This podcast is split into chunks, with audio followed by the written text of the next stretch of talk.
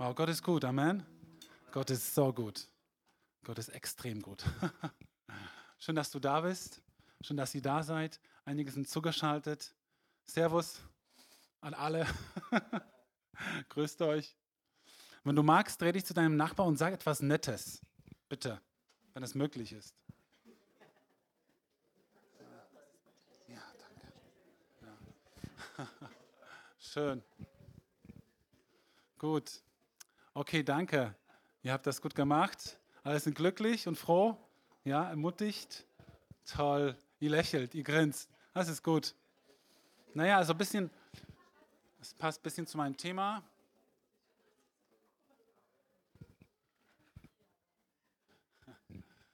Es passt ein bisschen zu meinem Thema, ein bisschen vielleicht, mal schauen. Ich will heute über Worte sprechen oder über das Wort.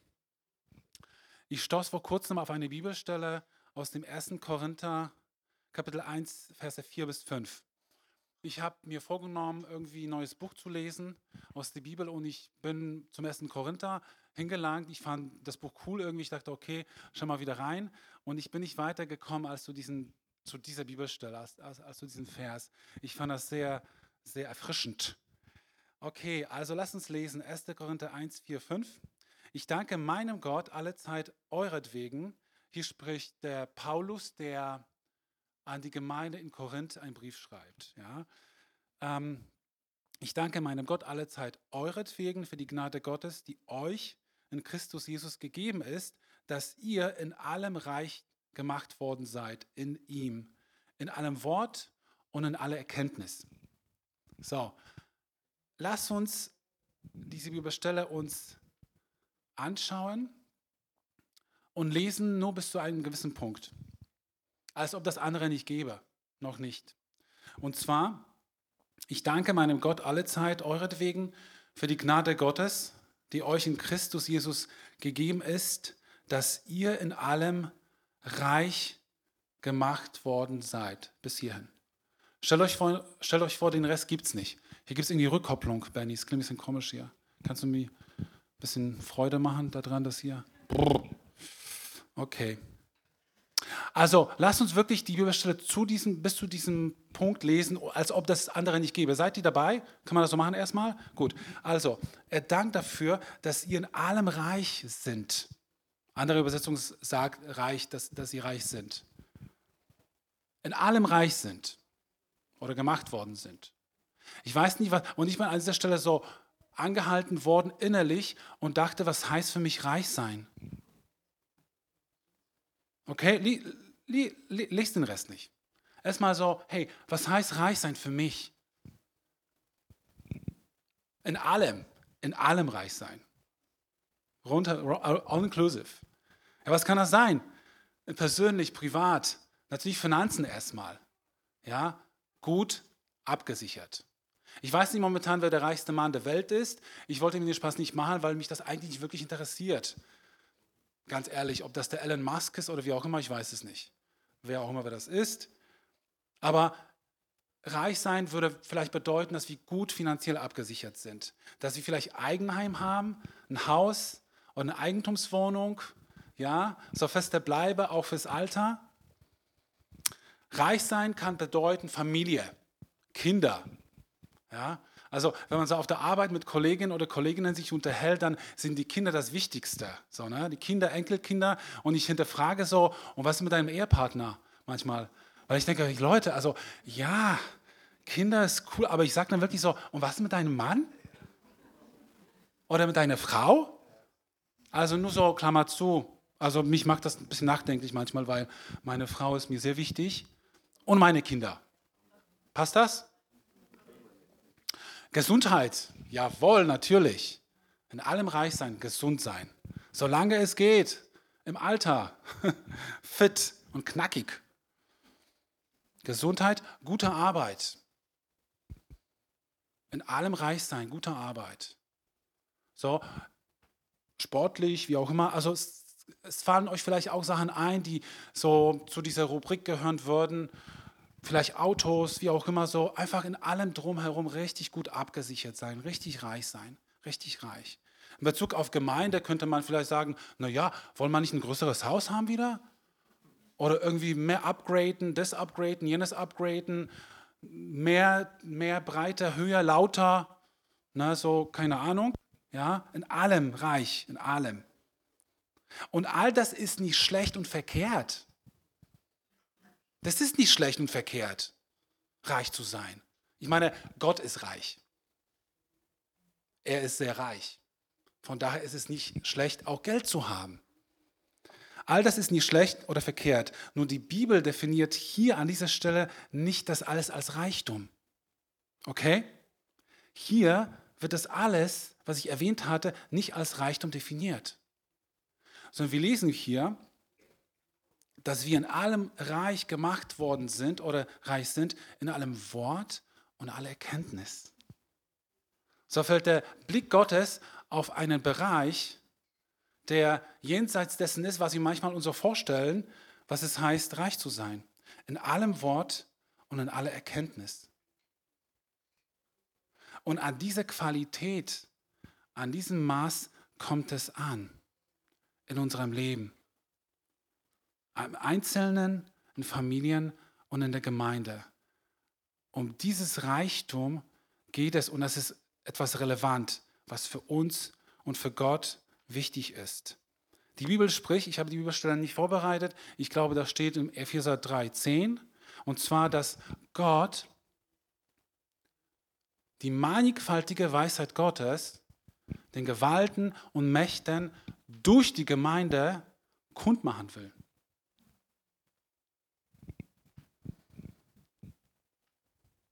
Es geht um Weisheit. Wir sollen in allem reich sein, am Wort und Erkenntnis reich sein. Am Wort und Erkenntnis. Gott möchte, dass wir weise sind. Gott möchte, dass wir Weisheit haben. Er möchte durch uns, durch die Gemeinde, es ist ein Teil unserer Berufung in bestimmten Gesellschaftsschichten, in denen wir uns befinden. Für die Bereiche, für die wir beten, für die Regierung. Er möchte, durch die Gemeinde den Menschen und den Leuten, die in der Verantwortung sind, Weisheit durch dich, durch uns offenbaren. Ganz praktisch und manchmal ganz einfach in der Familie, beim Einkaufen, weise zu sein. Auf deiner Arbeitsstelle, in dieser verrückten Zeit, wirtschaftlich verrückten Zeit. Ich arbeite in der Wirtschaft und diese Zeit, die wir jetzt haben, haben wir seit haben wir noch nie gehabt. Noch nie gehabt. Mein Chef, mein, der Chefeinkäufer, ist seit 20 Jahren im Einkauf tätig, bundesweit gewesen. Diese Situation, die wir haben, die kennen wir nicht. Dass die Preise so nach, in die Höhe schießen und dass wir zum Teil die Sachen, die wir brauchen, gar nicht bekommen. Und zwar weltweit. Weil die Welt so global und so komplex geworden ist, das ist so kompliziert, dass man wirklich Weisheit braucht. Man braucht Weisheit. Diese Welt braucht Weisheit. Die Regierenden brauchen Weisheit. Die Ärzte brauchen Weisheit. Der Bundeskanzler braucht Weisheit. Unser Bürgermeister, den wir gestern gesehen hatten, braucht Weisheit. Dein Arzt braucht Weisheit. Deine Eltern brauchen Weisheit. Deine Kinder brauchen Weisheit. Und hier steht es. Gott möchte uns gebrauchen als Gefäße, als Werkzeuge an deiner Arbeitsstelle, in der Situation, in der du stehst, dass du weise handelst. Und Klammer auf, ich bin so froh, dass es meiner Firma so noch so gut geht. Und das sind Wunder, die geschehen. Das sind Wunder, die geschehen, dass wir Sachen von irgendwoher bekommen, sodass wir weiter wirtschaften können. Wirklich Wunder. Klammer zu. Und so soll es in jedem, bei jedem von uns sein, auch in der Gemeinde, in der Schule. Es ist ein Teil unserer Berufung als Gemeinde. Wir sehen uns manchmal so klein, ne, so Hauptsache Jesus kommt bald wieder und dann wird alles wieder gut. No way. No way. Wir haben noch ein bisschen was zu tun hier. Und dieses Wort betrifft diese Zeit.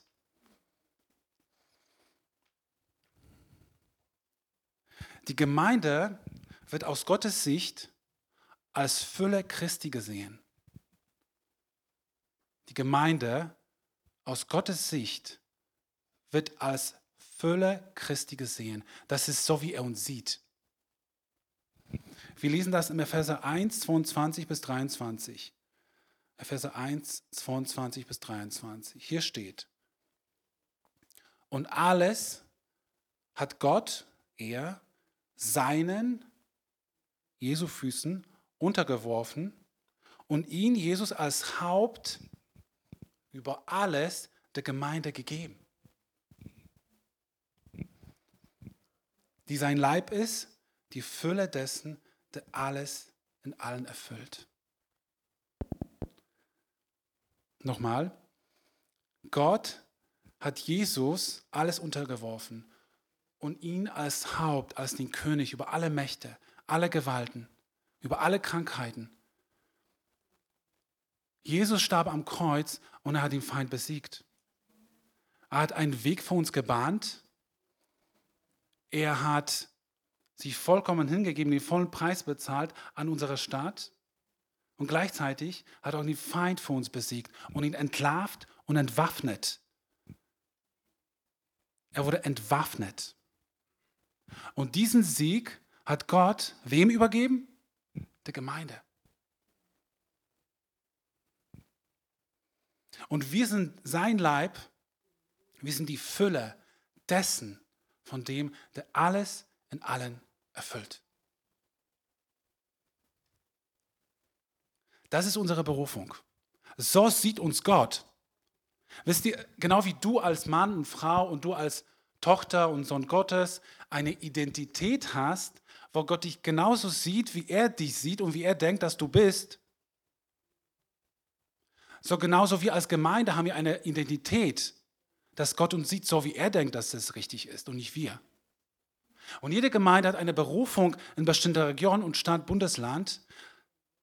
Und jede Gemeinde hat eine grundsätzliche, universelle Berufung und das ist die.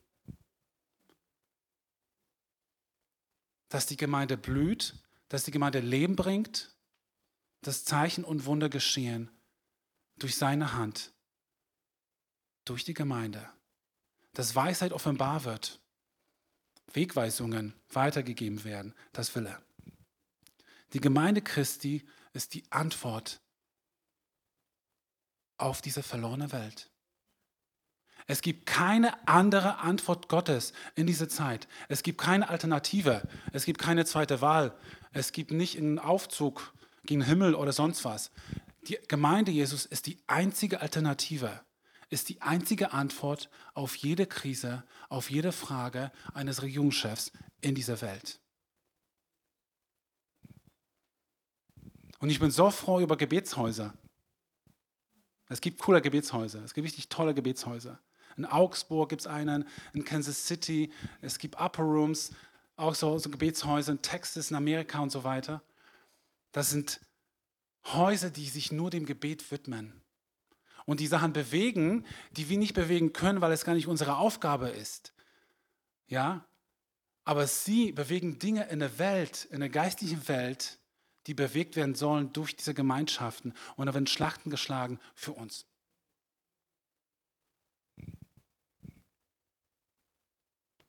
Und übrigens, die Häuser beten jetzt für eine Riesenerweckung und Ausgießung des Heiligen Geistes.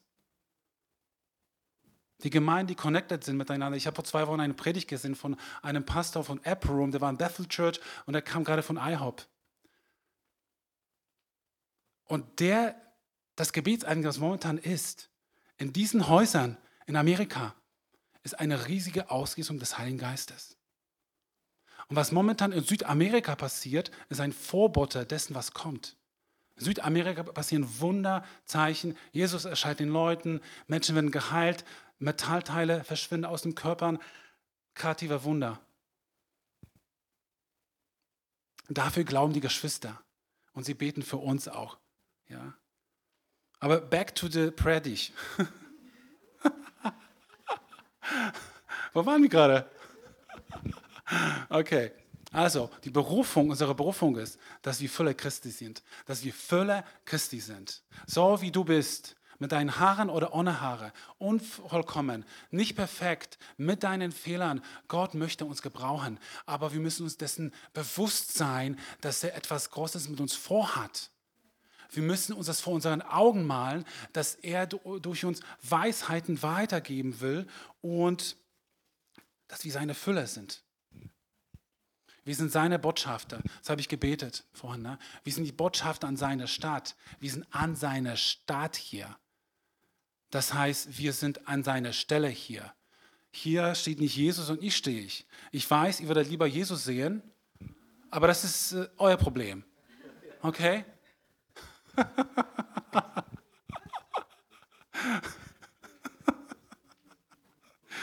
so, tut mir leid. Ja. Und wisst ihr, das ist schon cool, weil es funktioniert. Es passieren so viele Sachen, während hier Leute sind in dem Raum oder zugeschaltet sind, während wir predigen oder Lobpreis, Lobpreis läuft. Da, da, da bekommen Leute, Geschäftsleute Tipps. Da, da passiert etwas an Gedanken, an Sachen, wo Gott durch uns schon wirkt. Aber das wird zunehmen. Das wird zunehmen. Und auf, auf der Arbeit, ich habe kürzlich, ich habe kürzlich für eine Kollegin gebetet auf der Arbeit die im High Management sitzt. Und, und sie meinte, Micha, ich habe mir das schon so lange gewünscht, dass du für mich betest. Und ich dachte, es tut mir leid, dass ich so lange gepennt hatte. Dass ich so lange das einfach nicht gemacht habe. Und sie hat sich bedankt bei mir, jemand, der nicht Christ ist, bedankt sich bei mir, dass ich endlich für diese Person, die wirklich in hohe Verantwortung steht für ganz, ganz viele Arbeiter und Angestellte, ja, dass ich für die Person gebetet hatte. Und ich dachte, wow, das ist gut. Das muss ich öfters tun. hm. Wir wollen reich werden am Wort. Amen. Wir wollen reich werden am Wort und an Erkenntnis. Und ich habe jetzt vielleicht zwei, drei Punkte oder anderthalb oder zweieinhalb, wie auch immer die dazu führen, dass wir reich werden im Wort? Ich glaube, der erste Punkt, der mir wichtig ist an dieser Stelle, dass wir merken, dass dieses Wort essentiell ist. Das Wort Gottes, mit dem wir uns füllen, was die Grundlage ist dafür, dass wir weise sind oder dass Gott durch uns spricht, dieses Wort ist essentiell. Ich möchte eine Bibelstelle vorlesen vom 5. Mose 8,3. Da geht es um das Volk, das durch die Wüste zog, aus Ägypten das verheißene Land. Und Gott lehrte das Volk auf dem Weg in das verheißene Land, wie man leben sollte als Gemeinde, als gläubiger Menschen. Und hier stand, und er demütigte dich und ließ dich hungern und er speiste dich mit dem Manna, das du nicht kanntest und das deine Väter nicht kannten, um dich zu erkennen, um dich erkennen zu lassen, dass der Mensch nicht von Brot allein lebt, sondern von allem, was aus dem Mund des Herrn hervorgeht, lebt der Mensch. Der Mensch lebt nicht vom Brot allein, sondern von allem, was aus dem Mund des Herrn hervorgeht. Das Wort Gottes ist essentiell, es ist notwendig. Könnt ihr euch erinnern an, an die Stillung des Sturms? Also das wurde mehrfach schon in der Gemeinde hier gepredigt. Meine Frau dachte gestern schon wieder das Beispiel, aber das passt gerade. Und zwar, die Jünger sind im Boot, es tobt der Sturm und sie haben Angst um ihr Leben. Um ihr Leben. Ein Brot hätte denen nicht geholfen. Die Speise auch nicht. Sonst was. Tetemont kannst du vergessen. Lecker. Nein, sondern da musste Jesus her und Jesus sprach ein Wort. Jesus sprach ein Wort, Sturm sei still. Dieses Wort Gottes war für sie essentiell. Es war überlebensnotwendig, dass sie dieses Wort gehört haben, dass sie dieses Wort aufgenommen haben in dem Herz. Und das zeigt mir, dass ich mein Verhältnis zu der Bibel überdenken muss. Denn vielleicht geht es mir heute gut. Und ich bin kein falscher Prophet, dass ich sage, morgen geht es mir schlecht. Aber ich habe eine Aufgabe, mich voll zu machen mit dem Wort, mich zu füllen. Das Wort des Christus wohne reichlich in euch, sagt die nächste Bibelstelle. Das Wort des Christus wohne reichlich in euch. Wir entscheiden, wie wir unser Leben bauen, ob auf dem Felsen oder auf dem Sand. Wir erleben Erschütterungen, die uns dazu bringen, und mich persönlich, dass ich überlegen muss, was ist denn das, was ich baue? Und es ist gut so. Und es ist gut so. Worauf baue ich? Wem vertraue ich? Wem gehorche ich? Was nehme ich zu mir? Was tut mir gut? Was gibt mir die Kraft für, die, für den Alltag, für die Zukunft? Und das ist das Wort. Es ist essentiell, es ist primär, es ist überlebensnotwendig.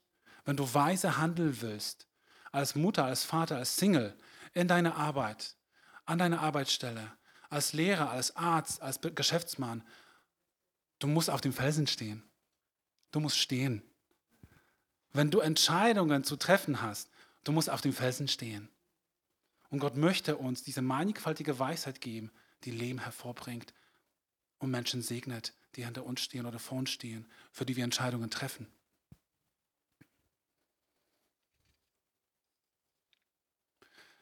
Wir sprechen darüber, dass wir reich werden sollen in allem Wort und aller Erkenntnis.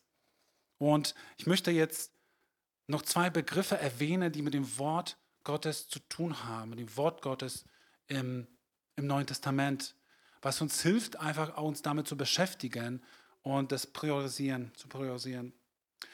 Die Bibel verwendet für das Wort, für das Wort Wort, okay, im Neuen Testament die Begriffe Logos und Rema. Vielleicht hat, hat schon jemand davon gehört, Logos oder Rema, okay. Logos ist das, hat jemand von euch eine Bibel, kann bitte jemand die Bibel hochheben? Die Bibel hochheben. Das ist Logos. Das ist Logos. Das ist die Bibel. Das ist das Wort, was da drin steht. Das ist das Wort, wo es heißt, wir sollen uns mit dem Wort füllen, wir sollen reich werden, wir, wir sollen, wir sollen äh, das soll reichlich in uns wohnen. Das ist die, das tägliche Brot, das ist die tägliche Speise. Das ist das, was uns, was uns äh, äh, festmacht, was uns standhaft macht, was uns widerstandsfähig macht, was uns, was uns Antworten und Weisheit liefert. Das ist das Logos, was wir zu uns nehmen. Und aus diesem Logos, was wir lesen, was im Buch steht, was in den Seiten steht, wenn wir das zu uns nehmen, dieses Wort lesen, und es reicht manchmal ein Wort, es reicht manchmal eine Bibelstelle. Dieses Wort, wenn wir es bewegen, das wird lebendig in uns. Und es wird irgendwann zu Rema in uns. Wenn wir irgendwann vielleicht eine Antwort brauchen auf eine Frage oder wenn wir wieder mal die Bibel aufschlagen und du denkst, das habe ich schon tausendmal gelesen, du liest das und das trifft, das trifft genau in deine Situation. Sagst genau richtig. Das Rema-Wort ist eine Offenbarung. Rema ist etwas Lebendiges, etwas, wo du sagst, wow. Ja, ähm, Maria hat vor einiger Zeit über die Emmaus-Jünger äh, gepredigt. Und äh, ich, ich finde es toll, weil die Geschichte ist einfach Hammer. Ne? Das ist so toll. Und äh, die Jünger sind mit Jesus gelaufen nach Emmaus und äh, Jesus blieb unerkannt. Und äh, sie sind ähm, gelaufen mit ihm und Jesus hat ihnen viel erklärt aus dem Wort, bezogen eben auf sie, ihn selbst und letztendlich haben sie ihn erkannt. Aber was dabei geschah hinterher, als sie sich die beiden Keller unterhalten haben, haben sie gesagt, hey, brannte nicht dein Herz, als wir unterwegs waren, als er uns die, die Schriften auf, aus, äh, ausgelegt hat? Da wurde eine Offenbarung ihnen zuteil. Offenbarung von dem Wort. Und sie erkannten, das war Jesus. So ist es auch für uns wichtig, dass wir diese Offenbarungen erleben, weil sie produzieren Glauben und sie machen uns stark und standhaft. Auf der anderen Seite ist Rema eine Weisung. Rema ist eine Weisung, eine, ein Wort speziell in deiner Situation für dich. Manchmal durch eine prophetische Person, die das zu dir sagt, im Gebet. Manchmal spricht Gott direkt zu dir, in dein Herz. Und du weißt genau, das ist das Wort. Ich habe ein Beispiel aus Lukas 5,5. Hier steht, und Simon antwortete und sprach zu ihm, die waren fischen die ganze Nacht, Simon, der später Petrus geworden ist, mit seinen Kollegen, Meister, wir haben uns die ganze Nacht hindurch bemüht und nichts gefangen. Sie haben gearbeitet, sie haben Logos gemacht. Sie haben es mal gelesen, gelesen, gelesen, gelesen, gelesen, gelesen. Sie haben gearbeitet, sie haben das gemacht, was sie machen sollten. Das haben sie gemacht. Aber es ist nichts passiert, sie haben keine Frucht gesehen. Und dann plötzlich kommt Jesus und sagt, werft die Netze. Und hier steht weiter, aber auf dein Wort Rema hin will ich die Netze hinablassen. Und wir brauchen dieses Rema-Wort in unserem Leben. Es ist oft so, dass wir uns abmühen, dass wir wie eine Mühle sind, ja. Und wir können nicht nur das Logos haben, dass wir uns mit dem Wort füllen, sondern wir brauchen diese Weisung Gottes in bestimmten Situationen, dass Gott zu uns spricht und dass Gott sagt, so jetzt ist dran, das und jenes. Das brauchen wir.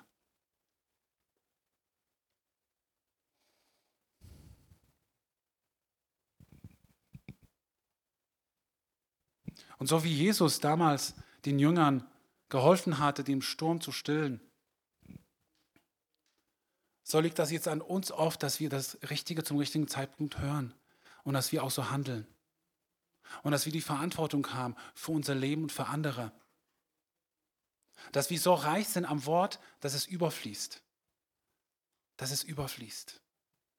Dass wir Spuren hinterlassen Kürzlich hatte ein Arbeitskollege bei mir Geburtstag, der ist 30 geworden und wir haben uns unterhalten und ich habe so gesagt, na, wie lange bist du schon bei uns in der Firma? Und er meinte, ja, das ist schon zehn Jahre oder zwölf Jahre, sogar zehn Jahre und er kann sich noch ganz genau erinnern an das erste Gespräch, das wir hatten und äh, ich konnte mich nur so ein bisschen erinnern dran und er meinte, Micha, du hast mich damals so ermutigt und so viel Mut gemacht wie niemand davor.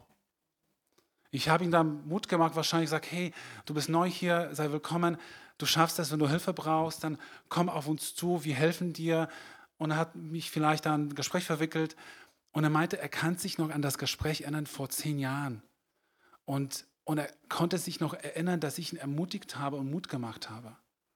Und wisst ihr, genau so möchte Gott dich und mich gebrauchen in dieser Welt, dass wir Spuren hinterlassen. Gestern waren wir in der Stadt und da treffe ich einen anderen Arbeitskollegen und seine Frau kommt auf uns zu und sagt, und ich wollte mich vorstellen, nee, nee, nee, ich kenne euch, ich kenne euch. Ich kenne euch. Ja, ja, da, ihr habt doch in der Schlossstraße gesungen. Und das war so gut. Und das war so toll. Und ich sage, wann war das? Gestern? Nein, das war, das war vor sieben Jahren. Oh, das, sie hat mit uns so gesprochen, als ob das gestern war. So, ey, ihr singt doch und das war so toll und ihr habt von Jesus erzählt. Ihr habt da wirklich Sachen und ich sage, wow, ja, vor sieben Jahren.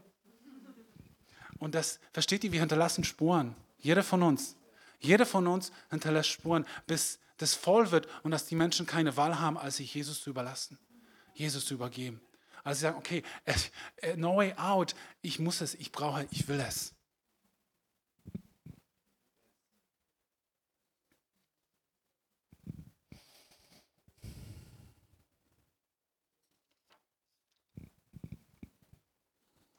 Kommt ihr schon nach vorne, ihr lieben Leute von der Band?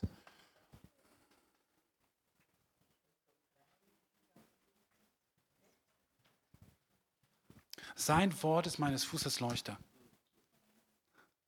Sein Wort ist meines Fußes Leuchter. Und sein Wort ist wie ein zweischneidiges Schwert. Nicht zu verletzen, sondern zu befreien abzuschneiden, was abgeschnitten werden soll. Menschen zu helfen, die mit Hoffnungslosigkeit zu tun haben, dass du es einfach abschneidest mit einem Wort. Ich kann mich persönlich erinnern, noch lange bevor ich verheiratet war, habe ich eine Zeit gehabt, wo ich wirklich depressiv war, aufgrund dessen, dass ich keine Partnerin habe. Und ich wusste nicht genau, ist alles in Ordnung bei mir, mit mir? Und ich war richtig depressiv.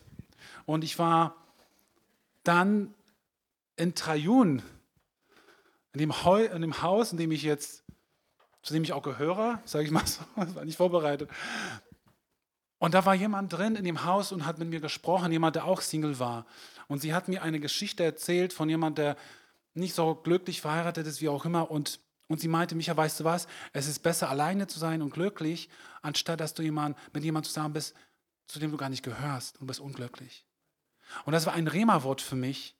Und ich wurde in dem Moment vollkommen befreit von jeglicher Depression oder Unstimmung oder Minderwertigkeit oder irgendwas, was in mir war, dass ich nicht gut genug bin oder dass etwas nicht mit, mir nicht stimmt. Und so hast du das vielleicht schon auch erlebt. Und Gott möchte das. Er möchte zu uns sein Wort sprechen. Er möchte, dass wir empfangen und er möchte, dass wir es weitergeben. Da, wo du bist, in deine Verantwortung, möchte Gott die Welt beeinflussen, die Welt so lenken, die Herzen lenken. Jesus, wir danken dir, dass du da bist. Wir danken dir, Herr, dass wir deine Gemeinde sind, dass wir deine Kinder sind, deine Töchter und deine Söhne, Herr. Und dass du, dass du uns genauso siehst wie Petrus und wie Paulus oder wie Salomo oder wie David oder wie all die anderen Männer und Frauen Gottes aus der, aus der Bibel her. Und wir sind hier und wir haben Verantwortung für unsere Zeit. Wir leben jetzt hier. Und es gab Könige, die kamen zu den Propheten und die wollten sich belehren lassen. So, Herr, wir sind nicht darauf aus, dass Regierenden zu uns kommen und uns Fragen stellen, aber Herr, wir sind deine Weisheit. Jesus, wir sollen Weisheit und Rema-Worte weitergeben an diejenigen, die, mit denen wir zu tun haben, Herr. Wir sollen Sachen freisetzen und beten, Gott, die zustande kommen durch dein Wort. Jesus, du hast uns gesagt, ihr sollt gehen. Ihr sollt die Menschen zu Jünger machen. Ihr sollt die Kranken heilen, Dämonen austreiben und Tote auferwecken.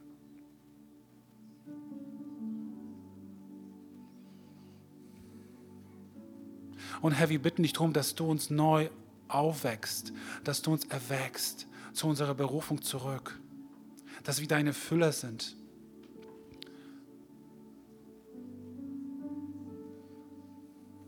Dass du uns nimmst als deine Gefäße, Herr, und dass du mannigfaltige, vielfältige Weisheit durch, durch uns weitergibst, sodass wir spüren und merken, das ist nicht von uns, aber es ist großartig und es bringt Frucht. Und es bringt Leben und Heilung und Hoffnung. Jesus, wir danken dir, dass du noch nicht fertig bist und dass wir nicht verloren haben. Dass du das letzte Wort hast und dass du diese Welt liebst. Du liebst diese Welt. Du liebst diese Welt so sehr, dass wir deine Botschafter sind, sein dürfen. Und dass wir hineingehen Frucht bringen und bei dir sind. Amen.